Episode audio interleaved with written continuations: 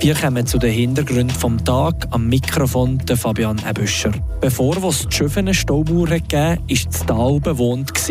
In unserer Serie zu 60 Jahren Schöfenen Staumauer erzählen wir Geschichten von ehemaligen Bewohnern. Nationalrätin Ursula Schneider-Schüttel hat heute das Montelier geschaufelt.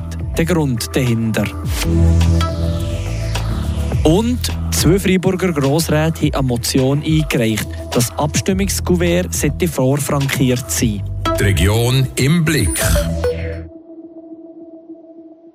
Ihr hört Radio FR an diesem Dienstagabend. Dort, wo heute der Schöfenensee ist, hat es einmal ein Tal gegeben. Vor 60 Jahren ist aber die Staumauer gebaut und so ist der künstliche See entstanden. Die Radio FR-Redaktorin Tracy Mather hat eine Geschichte vom ehemaligen Bewohner vom Schöfenental gehört. Der Moritz Portmann ist im August 1947 geboren und hat bis er in die Lehre ist im Schiffenental gewohnt. Bei der Frage, ob er eine schöne Kindheit im Tal hat verbracht hält sich sein Gesicht auf. Wir hatten hier eine ganz schöne Kindheit gegeben, oder? Unsere Nachbarn einen Sohn, der war gleich alt wie ich. Wir waren viel zusammen, haben viel zusammen gespielt. Im Ganzen haben wir, müssen wir sagen, wir waren ein bisschen vom Zeug weg. Gewesen. Aber wir haben es ganz schön, wir haben es ruhig gehabt dort unten. Das wollte ich nicht missen, wollte ich nicht missen. Oder? Das, und das bringt mir auch niemand zurück. Oder? Dung im Tal war man ein abgelegen von den restlichen Dörfern. Für auf Düdingen und dann auch hatte Moritz Portmann drei Viertelstunden gehabt wir sind einfach dort unten gewohnt, oder? Und wenn ihr ins Dorf wollen, äh, dann hätte er den Weg müssen machen oder äh, dann hat's noch, hat noch niemand geredet vom Mikrowagen, der kommt liefern, oder? Hat man einfach das Zeug müssen riechen und man wollen oder nicht, oder?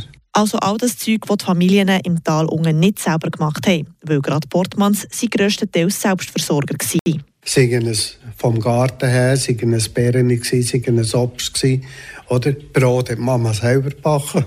Die Familie Portmann und die weiteren Familien im Schiffenental unten haben Ende 50er Jahre erfahren, dass das Schiffenen ein Staumauer gebaut wird. Gleich darauf war klar, dass das Tal schon gleich nicht mehr bewohnbar wird sein und man zwangsmässig musste fortzügeln. Das Haus hat man abgebrochen. Oder? Und dann ist alles, wenn es fertig war, es gibt ja auch Fotos, oder? Und das Zeug war alles Boden eben. Weil man ja dann gesehen hat, die Masse kann nichts oder sollte nichts liegen. Sonst kommt es näher an die Oberfläche vom Wasser und später haben wir es vor der Mauer. Oder?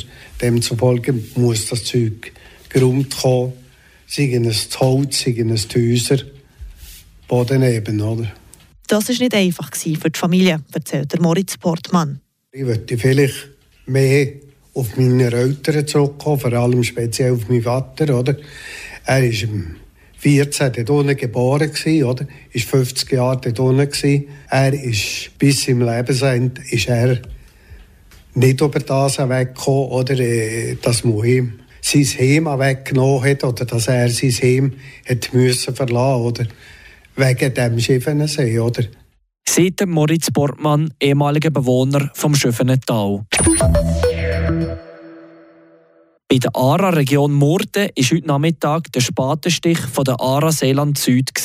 Nach einem dreijährigen Verfahren kann sie dort endlich anfangen. Die Präsidentin vom Vorstand von der ARA Seeland Süd, Ursula Schneider-Schüttel, hat ebenfalls die Schaufel in die Hand genommen. Im Interview mit Tracy Mather erzählt sie, wie erleichtert wo sie war. Also die Freude ist sehr groß, dass wir jetzt wirklich mit diesen Bauarbeiten anfangen können. Und gerade eben, weil es so lang gegangen ist, hat man das Gefühl, mal, jetzt, jetzt ist es also nachher. Kleiner Rückblick. Der Verband Araseland Süd hat den Baukredit für das Riesenprojekt im 2019 genehmigt. Rund 63 Millionen Franken kostet das. Was ist im Projekt im Weg gestanden so lange? Es war vor allem ein langes Verfahren. Gewesen. Beim Kanton hat es relativ lang gedauert, bis nachher alle Gutachten zusammengetragen waren und bis nachher mit einem Gesamtgutachten ins äh, Oberamt ist gegangen. Und im Oberamt ist es nachher sehr schnell gegangen. Da haben wir also quasi innerhalb von ein, zwei Monaten haben wir die Baubewilligung nachher gehabt. Der Spatenstich hat jetzt stattgefunden. Was passiert hier in den nächsten paar Monaten?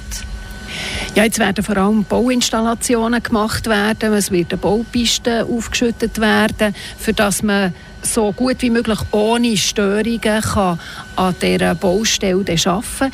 Weil die Herausforderung ist natürlich, dass der ARA-Betrieb weiterläuft. Also die ARA-Region Murten ist immer noch als Betrieb äh, aktiv und funktioniert und das Wasser wird nach wie vor gereinigt. Aber es werden nachher eben die entsprechenden Bauarbeiten angefangen und durchgeführt. Genau, jetzt erwähnt, fünf Jahre dauert das Projekt. Was sind so die wichtigsten Punkte, für das es auch so lange dauert? Das Wichtigste ist äh, aus meiner Sicht die vierte Reinigungsstufe, die wir einführen. Mit Ozonung werden Mikroverunreinigungen bei dieser Stufe zum Abwasser ausgenommen. Und das ist gleich ein riesiger Fortschritt. Man muss dort gewisse Bedingungen erfüllen, dass man dann auch Subventionen dafür bekommt. Und das Ziel von dem Zusammenschluss von äh, zwei ARA-Verbänden ist eigentlich gerade das gewesen, dass man eben genügend Einwohnerzahlen, genügend Abwasser hat, für das man eine bessere Reinigungsstufe zusätzlich kann reinnehmen kann. Das heisst, dass nachher das gereinigte Abwasser sauberer ist als das, was wir heute müssen in den See hineingeben müssen. Und in diesem Fall kann sich die Bevölkerung auch darauf freuen, dass das Abwasser nicht mehr nach verfaulten Rosenkohl oder was auch immer schmeckt, sondern neutral. Geruchsemissionen die werden auf alle Fälle zurückgehen. Wir haben ja heute offene Klärbecken und künftig werden das eben Hallen sein. Also das heisst, Klärbecken sind geschlossen. Durch das dringen automatisch viel weniger Emissionen raus. Und durch das, dass wir auch das Methan werden nutzen, haben wir eben auch geschlossene Fulltüren. Das heisst, äh, es gibt wirklich weniger Emissionen. Sieht Ursula Schneider-Schüttel im Interview mit der Tracy Meder. Kommen wir noch zu den weiteren Meldungen vom Tag von der Aline Locher. Die geplante Überbauung an der Maria-Hilf-Straße im Zentrum von Tafers hat eine erste Hürde genommen. Laut dem Gemeindeschreiber Helmut Gorbato sind auf Gemeindeebene keine Einsprachen eingegangen. An der gestrigen Sitzung genehmigte der Gemeinderat das Projekt. Zwei Abweichungsgesuche sind nun noch beim Kanton hängig. Das eine betrifft die Überschreitung der Überbauungsziffer, das andere die Unterschreitung des Straßenabstandes zur Kantonsstraße durch Parkplätze. Zwei Lehrer der Berufsfachschule für Gestaltung Icon in Freiburg werden entlastet. Gegen die beiden Lehrpersonen war wegen sexuellen Handlungen mit Schülerinnen ermittelt worden. In beiden Fällen wäre die sexuelle Handlung einvernehmlich gewesen. Ab 2026 wird Mali zum alleinigen Bildungsstandort für den Strafvollzug. Noch sind diese über die ganze Schweiz verteilt. Das kündigt das Kompetenzzentrum in einer Mitteilung an. Das Schulgebäude wird beim Mali Innovation Center gebaut. Daneben entsteht zudem ein Hotel, das auch der Öffentlichkeit offen steht. Miete und Betrieb der Bildungsstätte tragen der Bund und der Kanton Freiburg. Die Region im Blick. Ich habe es zwar noch nicht einmal angeguckt, aber daheim liegt das Abstimmungskuvert für den 18. Juni um. Und es gibt ja mehrere Möglichkeiten, wie man es retournieren kann. Nebst dem persönlichen Vorbeibringen gibt es die Möglichkeit, eine Briefmarke auf das Abstimmungskuvert zu kleben und das nein in einen Briefkasten von der Post zu lassen. Zwei Friburger Grossräte finden aber, die Kuvert sollte schon vorfrankiert sein, so wie es in der Stadt Fribourg der Fall ist. Für das haben sie eine Motion eingereicht. Tracy Meder berichtet. Einer der Motionäre ist der FDP-Grossrat Nicola Bürgisser. Er erklärt, was sie konkret mit der Motion erreichen wollen. Wir jetzt das Gefühl gegeben, dass es mehr Leute gibt, die an den eidgenössischen oder kantonalen Abstimmungen teilnehmen würden, wenn das Gouverneur schon frankiert ist. Gewisse sind halt manchmal gleich ein bisschen bequem, wenn das Gouverneur nicht frankiert ist. Und wenn sie keine Marke gerade zur Hand haben, dann lassen sie es halt sein und stimmen nicht ab. Wie in zehn anderen Kantonen haben wir den Staatsrat aufgefordert, einmal zu prüfen, wie das wäre, wenn alle Kuverts schon frankiert wären und man das würde auf einer kantonalen Basis würde einführen Der Freiburger Staatsrat hat auf die Motion geantwortet und empfiehlt sie abzulehnen. Er begründet, dass mit der Einführung von der vorfrankierten Kuvert die Wahlbeteiligung nur 2% würde steigen.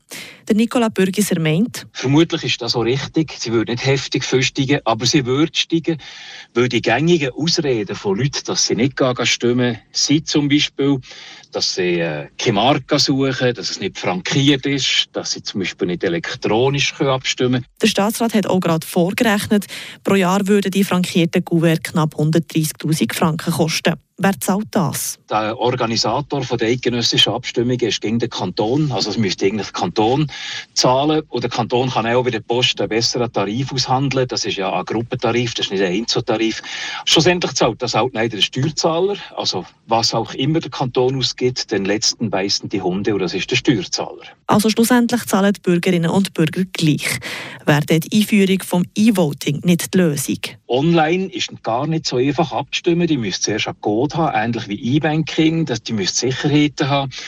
Ähm, ob es online viel, viel mehr Leute gibt, die abstimmen, ist auch nicht klar. Aber auch ich bin dafür, dass man das macht. Aber schlussendlich würde das auch nicht gross, gross helfen, sodass wir irgendwann das Schaffhauser-Modell einführen müssen. Das ist der, der nicht gegen wählen und nicht gegen stimmen, dass der Unkostenbeitrag zahlt. Und der muss ein bisschen wehtun, hinrechts zum Viertel. Im Kanton Schaffhausen zahlt man aktuell 6 Franken, wenn man nicht geht, wählen oder abstimmen. Im Grossrat Nicola Bürgisser schwebt für den Kanton Freiburg einen Betrag zwischen 5 und 20 Franken vor. Das waren die Hintergründe vom Tag. Ich wünsche euch einen schönen Abend. Am Mikrofon der Fabian Böscher. Das bewegt heute Freiburg. Freiburg aus seiner Geschichte. Ging auf frapp.ch.